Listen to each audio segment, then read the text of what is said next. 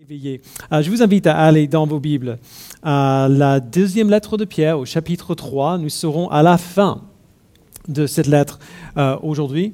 On va terminer notre temps dans, euh, dans, la deuxième lettre de Pierre, dans les deux lettres de Pierre, en fait, dans, les, dans lesquelles nous sommes depuis le mois de septembre dernier. pendant, pendant, que vous y allez, en fait, on sera dans le chapitre 3 à partir du verset 14. Euh, pendant que vous y allez, juste pour, euh, pour euh, nous mettre un petit peu dans, dans l'esprit de Pierre dans ce texte, tous les enfants veulent grandir vite. Oui On a tous fait cette expérience d'être jeune et de vouloir être adulte. Et si vous êtes encore jeune, si vous êtes encore enfant, vous ressentez peut-être ça maintenant. Genre, j'ai envie d'être adulte. Mais on veut rarement grandir pour les bonnes raisons. On veut grandir pour avoir de l'argent, pour acheter les choses qu'on veut. On veut pouvoir faire de ce qu'on veut, euh, ce qu'on veut avec euh, notre temps. On veut être libre. Alors, je, ne suis pas très vieux. Euh, J'aurai 40 ans le mois prochain, donc je reste assez jeune. Mais, pour moi en tout cas, quand j'avais 20 ans, je regardais les gens qui avaient 40 ans, je oh là là, ça change un peu selon, selon où on en est. mais en fait, je suis plus âgé que la plupart d'entre vous ici, en tout cas.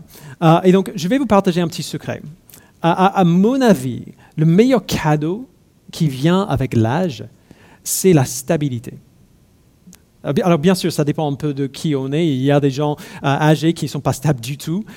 mais généralement, les os se calment un peu quand on vieillit. On est moins susceptible d'être déboussolé par de petites choses les choses euh, qui nous donnaient des nuits blanches avant, euh, les choses euh, que nous trouvions terriblement juste dramatiques, sont un peu plus faciles à laisser tomber. On est moins facilement offensé, moins facilement menacé, moins facilement perturbé. À la fin de sa lettre, Pierre veut nous aider à grandir et à grandir pour les bonnes raisons. Il est rare qu'une lettre du Nouveau Testament se termine aussi soigneusement que, celle-ci. Euh, souvent, l'auteur va adresser des salutations ou des recommandations spécifiques aux églises auxquelles il écrit. Euh, et, souvent, ces choses auront des liens avec ce qui vient avant, euh, mais, mais, rarement, je trouve, de manière aussi claire et complète que ce que Pierre nous donne ici. Dans ces derniers versets de sa lettre, il nous donne à la fois une application et un résumé de ce qu'il a écrit. Euh, et il le fait de, manière vraiment intéressante. D'abord, il, donne une application directe de ce qu'on a vu la semaine dernière, au, euh, début du chapitre 3. Après ça, il revient un peu à quelque chose qu'il a dit euh, plutôt au chapitre 1 et il nous aide à voir comment vivre ça. Et entre les deux, entre ces deux parties, il applique ce que nous avons vu au chapitre 2 et il le contraste avec ce qui vient avant et après. Euh, et donc on a un début, un milieu et une fin. Et dans les parties du début et de la fin, nous avons quatre commandements distincts, euh, ainsi que les raisons pour lesquelles il donne ces commandements. Donc, au verset 14, il, euh, qu'on va lire dans un instant, Pierre commence en disant c'est pourquoi, bien-aimé, dans cette attente, alors, quelle est cette attente? À quoi est-ce que le c'est pourquoi euh, fait référence? Euh, Il faut qu'on se souvienne que ce n'est pas un livre qu'on lit ici, c'est une lettre. Et on est, normalement, on est censé lire une lettre euh, en entrée. et donc, si on, lisait, si on lisait tout en même temps, on se souviendrait de ce que Pierre venait de dire. Dans les versets 1 à 13 qu'on a vu dimanche dernier, Pierre a parlé de ce que Jésus-Christ va faire euh, le, jour de son retour. Il va juger les pécheurs, ceux qui le rejettent, il dit au verset, 7. Il va purifier la terre euh, des effets du péché, les brûlant comme par le feu, on voit au verset 10. Il établira un nouveau ciel et une nouvelle terre où la justice habitera, au verset 13. Et comme on a vu la semaine dernière, historiquement, le témoignage de l'Église a presque toujours été euh, que la terre ne sera pas détruite, mais plutôt renouvelée. Les nouveaux cieux et, la nouvelle terre sont ce que cette terre sera une fois euh, qu'elle a été purifiée des effets de notre rébellion contre Dieu, libérée de notre péché et de, sa corruption, comme Paul le dit euh, dans Romains 8 rendue parfaite pour qu'on en, en, prenne totalement plaisir et pleinement habité par la justice et par la gloire de Dieu. Donc voilà ce qu'on attend. Voilà les choses que Dieu nous a promises. Euh, c'est dans ces choses-là que nous trouvons notre espérance. Et puisque nous attendons ces choses-là, on voit le premier commandement, cultivez votre sainteté. Quand, on parle d'être saint, juste entre parenthèses, ou, de grandir dans la sainteté, on parle d'obéir au commandement de Dieu de mieux en mieux et de plus en plus. C'est ça qu'on entend euh, quand on parle de la sanctification ou de la, sainteté. Donc Pierre le dit euh, ainsi au verset 14. Il dit, c'est pourquoi, bien-aimés, dans cette attente, faites tous vos efforts pour qu'il vous trouve sans tache et irréprochable dans la paix. J'ai jamais compris les chrétiens qui veulent être chrétiens, mais qui n'ont aucun vrai désir d'être saints, pour ressembler à Dieu dans leur caractère, dans, leurs attitudes, dans leurs pensées, dans leurs actes. Alors, ce sont des gens qui aiment l'idée que Dieu a promis de prendre soin d'eux, de les bénir, de leur donner la vie éternelle euh, en Christ, mais qui veulent continuer de vivre leur vie comme, euh, comme ils faisaient avant, sur leurs termes à eux. Ils veulent tous les avantages de la foi chrétienne, mais pas le travail qui vient avec. Ils veulent les bienfaits de connaître Dieu, mais ils ne veulent pas changer. Ce sont ces gens qui insistent que Dieu nous aime tels que nous sommes et donc il ne veut pas nous changer. Il veut juste qu'on soit heureux. Alors c'est vrai que Dieu nous aime tels que nous sommes.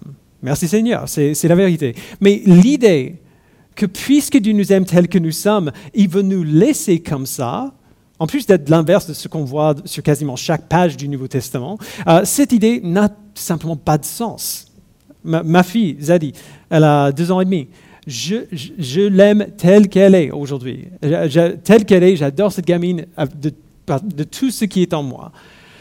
J'aimerais quand même la voir ne plus porter de couche quand elle aura 17 ans. ou encore plus tôt, si possible. Euh, j'aimerais bien ne, plus la voir se jeter par terre et hurler quand elle n'a pas euh, ce qu'elle veut. J'aimerais euh, qu'elle puisse se faire manger et se laver toute seule, ce serait super. Et le fait que je veux ces choses pour elle n'est pas en opposition à mon amour pour elle. Je veux ces choses pour elle parce que je l'aime. Un adulte qui se comporte comme un enfant n'est pas un adulte qui est en bonne santé. Vous voyez pourquoi l'idée que si Dieu nous aime, il ne veut pas qu'on change, pourquoi cette idée n'a aucun sens? Dieu nous a créés pour que nous soyons saints, pour, vivre comme il vit, pour aimer ce qu'il aime. C'est ainsi qu'il nous a créés. Alors c'est ainsi que nous pouvons être aussi heureux euh, que possible dans cette vie euh, et, après, dans la vie éternelle. Et, puisque Dieu nous aime, il ne va pas se contenter euh, de nous laisser dans les mêmes habitudes toxiques que nous avons maintenant. Il ne manque pas d'amour envers nous en nous appelant à mettre à mort notre péché. Quand il nous dit euh, que certaines choses euh, que nous trouvons bonnes sont en fait mauvaises, que certaines choses que nous trouvons justes sont en réalité injustes, il ne manque pas d'amour pour nous. Puisqu'il nous aime, il n'arrêtera pas jusqu'à ce que nous soyons transformés. En plus de la logique de cette idée, nous voyons partout dans la Bible que c'était ce que Dieu a toujours prévu, dès le départ, pour son peuple. On voit dans Éphésiens 5, 25 euh, et 27, Christ a aimé l'Église, il s'est donné lui-même pour elle, pour faire paraître devant lui cette Église glorieuse, sans tache, ni ride, ni rien de semblable, mais sainte et irréprochable. La raison pour laquelle Christ est venu, la raison pour laquelle il, a vécu, qu'il est mort, qu'il est ressuscité, c'est pour rendre son Église sainte. Le jour de son retour sera le jour où ce travail-là va être terminé et rendu parfait une fois pour toutes. Alors, ça semble peut-être évident euh, quand on le dit comme ça, mais euh, je vais vous dire pourquoi c'est tellement essentiel pour nous de comprendre cela et de vraiment le prendre à cœur. Euh, même, même si plusieurs d'entre nous comprennent que Dieu veut nous rendre saints parce qu'il nous aime, nous ne voyons pas toujours le processus de devenir saint comme un don mais plutôt comme un, fardeau que nous subissons. Même si on ne le dirait pas peut-être à haute voix, nous avons souvent le sentiment que l'obéissance au commandement de Dieu, c'est le travail pénible qu'on doit faire une fois qu'on est sauvé. On parle d'être sauvé comme le cadeau et on a le sentiment que devenir saint, c'est une étape désagréable de ce processus. On, on dit souvent, heureusement qu'un jour, le travail sera terminé, on n'aura plus à lutter, on n'aura plus à, résister à la tentation. Et si vous voulez tester ce sentiment en vous-même, et, on l'a tous euh, d'une manière ou d'une autre, euh, posez-vous bien la question, c'était quand la dernière fois où j'ai été vraiment heureux de résister à la tentation? C'était quand la dernière fois où j'ai été tenté de pécher et où je me suis dit, merci Seigneur de m'avoir donné cette occasion de résister à, la tentation, de lutter contre le péché. Ça arrive peu. C'est pas comme ça qu'on réfléchit naturellement. Mais, vous qui aimez le sport, euh, est-ce que, est que vous avez le même sentiment concernant l'exercice physique? Alors, objectivement, l'exercice physique n'est pas agréable en lui-même. Ça brûle, ça fait mal, on transpire, on, colle après. il n'y a rien que je trouve, bah, trouve agréable dans ce processus, juste naturellement. Mais on aime ça quand même, parce qu'on sait euh, ce que cet exercice fait pour nous. On sait euh, qu'on se sentira bien après. Et en plus de ça, parce qu'on sait ce que ça fait pour nous, on apprend même à aimer l'exercice lui-même. Le procès, genre le brûlement, on apprend à aimer le sentiment de faire ça et pas seulement les effets qu'on vit après.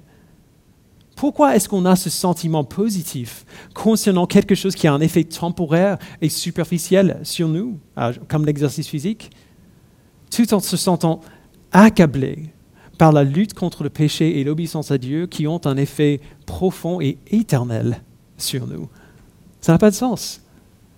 Dieu nous aime être saint n'est pas la tâche que nous devons faire pour obtenir un don. Être saint, c'est le don. On parle tellement de devenir saint dans la Bible parce que c'est à cela que la vie ressemble quand on est sauvé. On est saint et on aime la sainteté. Ce n'est pas un hasard que le chapitre le plus long de la Bible, c'est le psaume 119, qui est euh, littéralement un, genre un chant d'amour pour la loi de Dieu. Vraiment, il n'est pas difficile de nous convaincre de faire quelque chose qu'on a vraiment, vraiment envie de faire. La lutte n'est pas difficile dans ce cas-là. On travaillera peut-être dur pour le faire, mais le travail ne sera pas pénible ou euh, accablant. Ce sera un plaisir parce que c'est ce qu'on veut. C'est ça que Pierre essaie de nous inspirer ici. Je parle du bonheur dans la sainteté parce que Pierre vient de parler du paradis du nouveau, ciel et la nouvelle terre. Il nous présente cette image merveilleuse du jour du retour de Christ, le jour où il exposera le péché dans toute sa laideur. Le péché sera jugé, brûlé, tout ce qui restera sera un monde saint à l'image de notre Dieu saint, une habitation parfaite pour lui-même au milieu de son peuple saint. C'est de ça qu'on parle quand on parle du paradis. C'est ça notre espérance, c'est ça notre but et notre désir et notre joie. Alors, puisque c'est là que nous allons, nous sommes appelés à faire tous nos efforts pour y aller de la bonne manière et pour la bonne raison. À vivre nos vies avec des consciences pures, à être en paix avec notre Dieu parce qu'on sait qu'on fait ce pourquoi il nous a créés. À ne pas attendre le jour de Christ pour pleinement assumer et aimer notre identité d'un peuple saint notre sainteté ne sera pas parfaite avant son retour, mais on peut s'en approcher, de près, avec son aide. Quand il reviendra, qu'il nous retrouve saints et heureux dans notre sainteté. Donc voilà le premier commandement, cultiver la sainteté. Deuxième commandement, considérer que sa patience est notre salut. Verset 15. Considérez bien que la patience de notre Seigneur et votre salut. On n'a pas besoin de passer beaucoup de temps ici parce qu'on a vu, euh, a vu ça la semaine dernière. Euh, vous vous souvenez, il parlait des gens, Pierre parlait de ces gens qui viendraient dans l'Église en disant que Christ ne revient pas parce que ça fait tellement longtemps euh, qu'on attend. Verset 4, il a dit, ces gens diront, où est la promesse de son retour? En effet, depuis que nos ancêtres sont morts, tout reste dans le même état qu'au début de la création. Alors Pierre revient à cette objection qu'on a vue la, dernière fois et à laquelle il a répondu au verset 9 quand il a dit, Le Seigneur ne tarde pas dans l'accomplissement de sa promesse, comme, euh, comme certains le pensent. Au contraire, il fait preuve de patience envers nous, voulant qu'aucun ne périsse, mais que tous parviennent à la repentance. Ce, commandement de considérer que la patience de, de Dieu est notre salut, c'est un de ces commandements qui deviennent de plus en plus pertinents avec le temps plus le temps avance et plus des choses terribles arrivent dans notre monde, dans notre vie. Alors, il est facile de nous désespérer, de voir combien de temps Christ prend pour revenir et de voir ça comme, juste cruel de sa part. Pourquoi nous laisser dans cet état? Mais le fait que Christ attend pour revenir n'est pas cruel. C'est une grâce qu'il nous donne. Il attend non pas pour nous torturer, euh, mais pour donner à son peuple le temps de se repentir. Il veut s'assurer que tous ses enfants viennent au salut, parviennent à la repentance. Encore quelque chose que nous voyons comme cruel est en fait une démonstration de son amour envers nous. Alors, ça, ne voudra peut-être dire grand-chose pour certains d'entre vous maintenant, mais je vous le promets, un jour viendra, et certainement plus d'une fois, où vous lutterez contre tellement de douleurs que la seule chose que vous aurez à l'esprit, c'est mais si seulement Christ revenait aujourd'hui et mettait fin à tout ça. Genre si seulement c'était fini. Après avoir commencé une nouvelle, une nouvelle euh, cure de chimio, après avoir perdu un enfant, dans un problème relationnel vraiment difficile, ces matins où on a peur d'allumer son portable parce qu'on ne sait pas quelle nouvelle terrible nous attend. Vous serez accroupi, accroupi par, le poids, euh, par le poids du monde entier que vous sentez sur votre dos et vous prierez Seigneur, reviens. S'il te plaît, fais que ça s'arrête. J'en peux plus. Je sais combien c'est difficile, vraiment. En tant que pasteur, on voit et on vit ce type de situation très souvent. Et si, je suis honnête avec vous, euh, je le vis maintenant, en ce moment. On, a eu, euh, on a eu avec les anciens une de ces semaines où on se dit, mais Seigneur, s'il te plaît, reviens bientôt. Mais lorsque nous avons cette pensée, et nous l'aurons,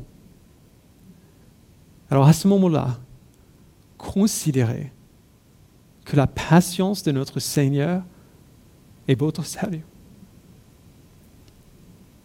Le fait qu'il attend, c'est une grâce, peu importe combien c'est douloureux.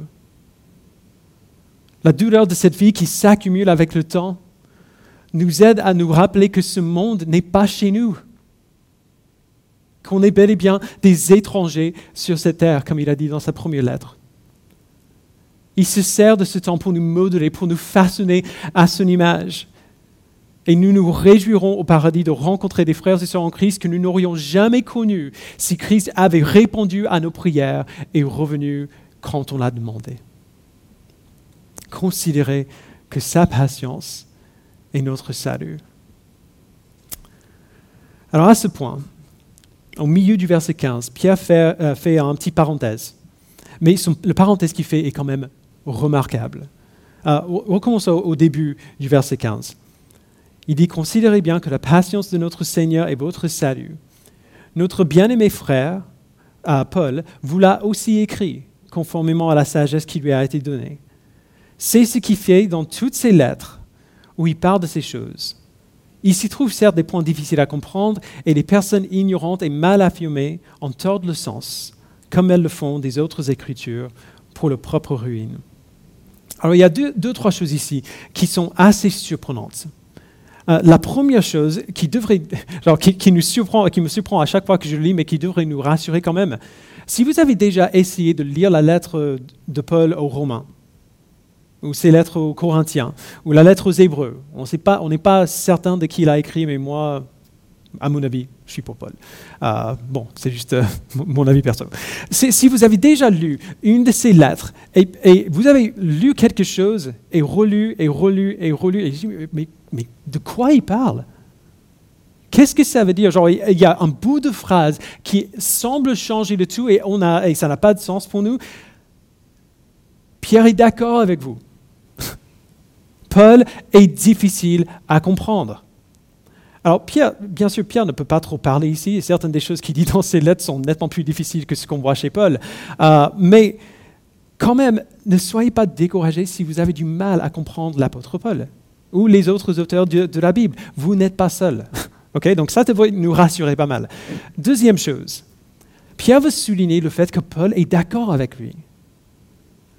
Il parlait de la patience de Dieu qui est notre salut dans le verset 15. Paul dit dans, Romains 2, verset 4, en parlant de ceux qui prétendent connaître Dieu mais qui jugent les autres pour leurs péchés, euh, Paul dit, méprises-tu les richesses de sa bonté, de sa patience et de sa générosité en ne reconnaissant pas que la bonté de Dieu te pousse à changer d'attitude?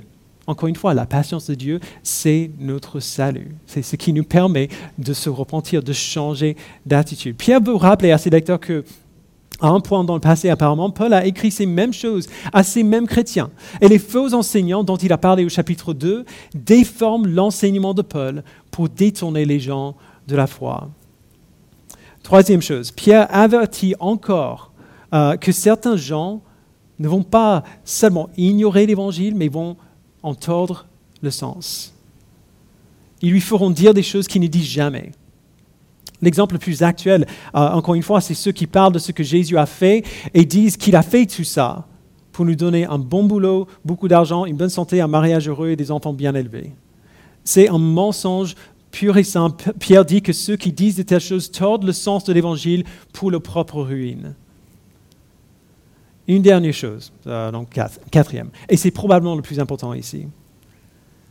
Pierre dit que les lettres de Paul sont dures à comprendre que les personnes ignorantes et mal affamées tordent le sens de ces lettres comme elles le font des autres écritures. Pierre écrit à une époque avant euh, que le canon du Nouveau Testament soit établi. Euh, et d'ailleurs, quand on parle du canon de la Bible, on parle euh, du consensus final des églises chrétiennes concernant quels livres sont inspirés de Dieu. Ce consensus a été confirmé au euh, en l'an 393 euh, après Jésus-Christ. Alors, il y a beaucoup de choses qu'on pourrait dire sur le canon de l'Écriture. On n'a pas le temps de tout voir euh, aujourd'hui. ça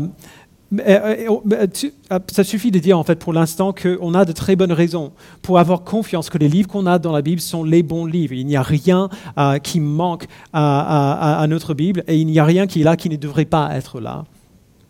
Ce qui est remarquable, c'est que même à cette date, bien avant le synodipone, Pierre parle des lettres de Paul comme l'écriture.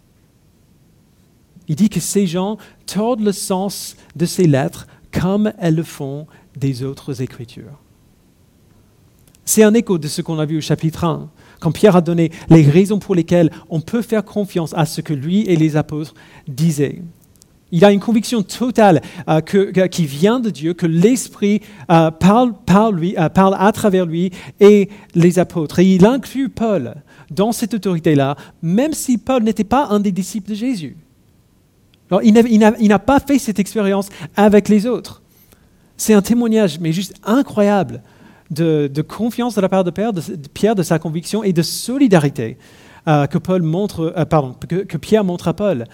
Et et ce témoignage de solidarité est encore plus parlant quand on sait que Paul a fait une reproche publique à Pierre pour son comportement qui ne reflétait pas l'Évangile. On voit, euh, on voit cela dans, dans la lettre de Paul aux Galates. Et malgré ça, ou peut-être même grâce à ça, Pierre affirme avec confiance que les lettres de Paul portent le même poids d'autorité que l'Écriture sainte.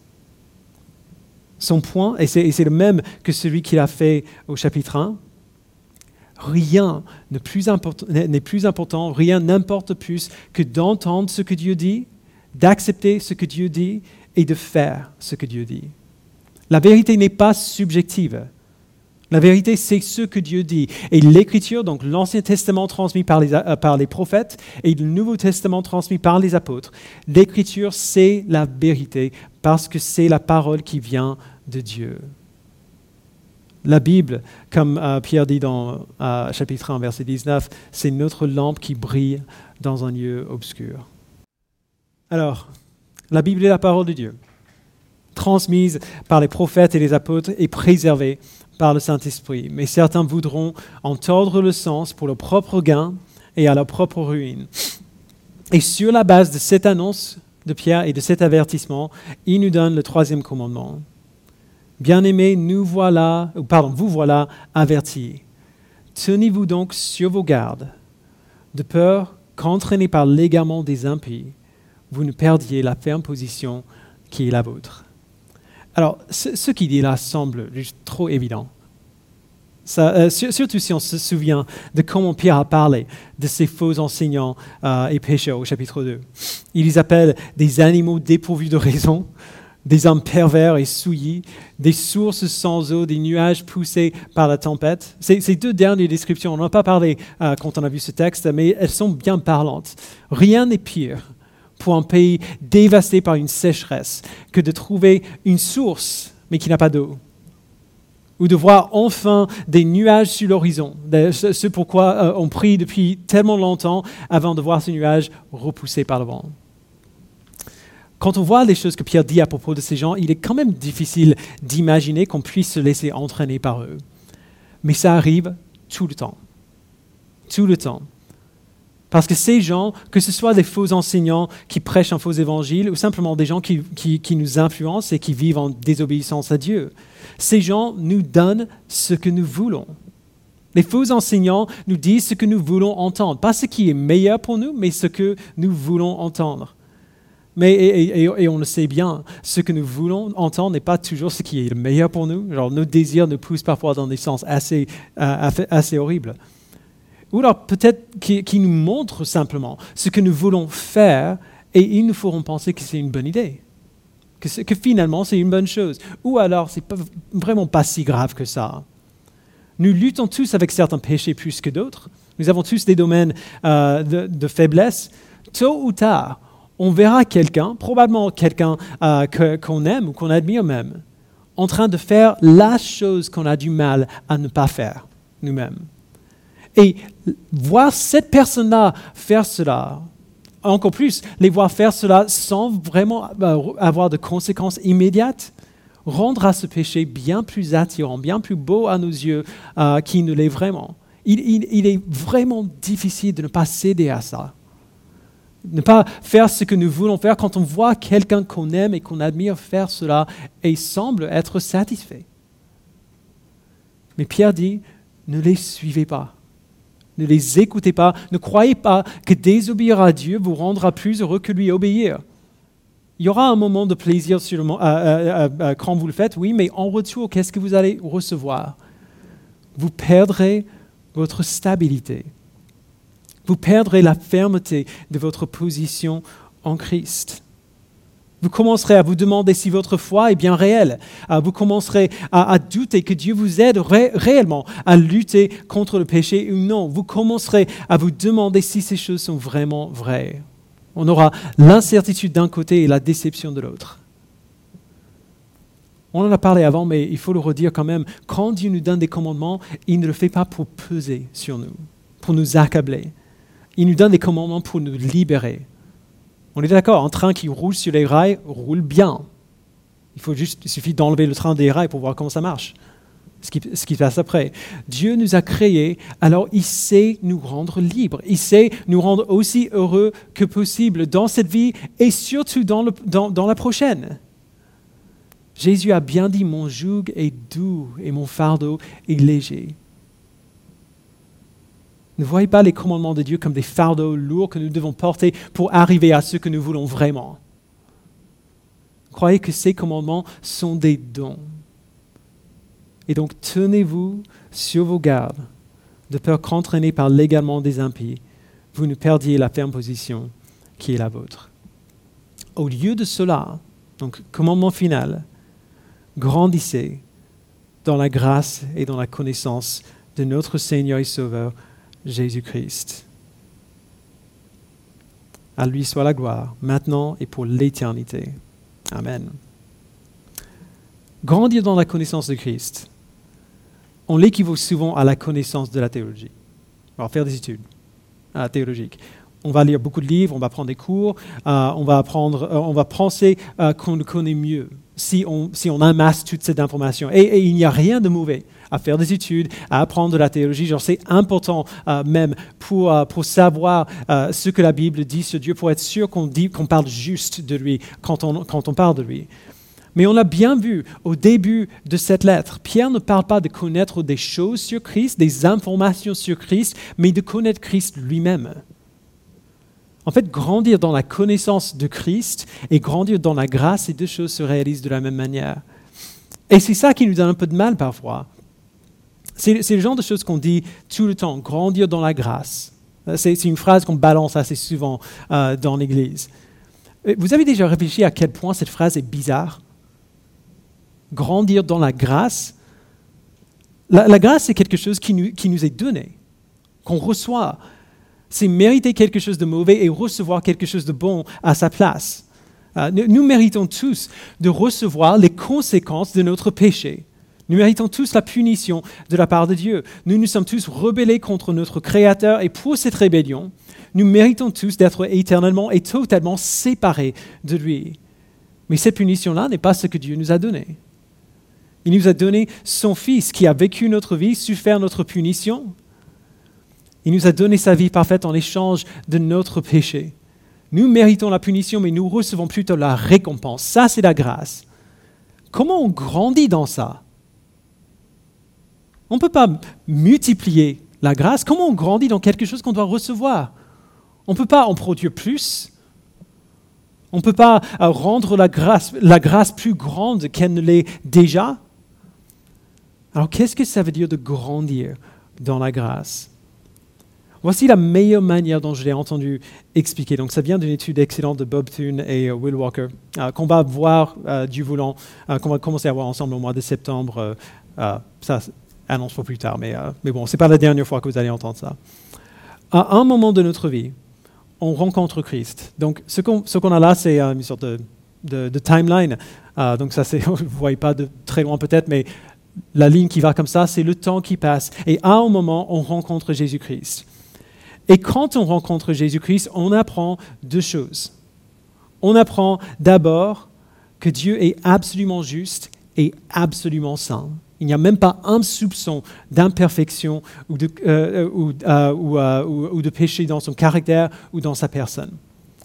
À l'envers, donc en même temps, quand on rencontre Christ, on apprend aussi qu'on est pécheur. Que naturellement, nous sommes fondamentalement rebelles contre Dieu. Même les soi-disant bonnes choses que nous faisons sont empreintes de motivation impure et de péché.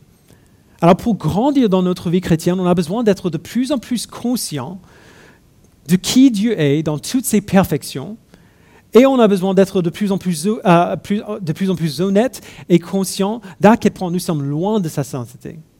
Donc on a ces deux choses qu'on apprend au début.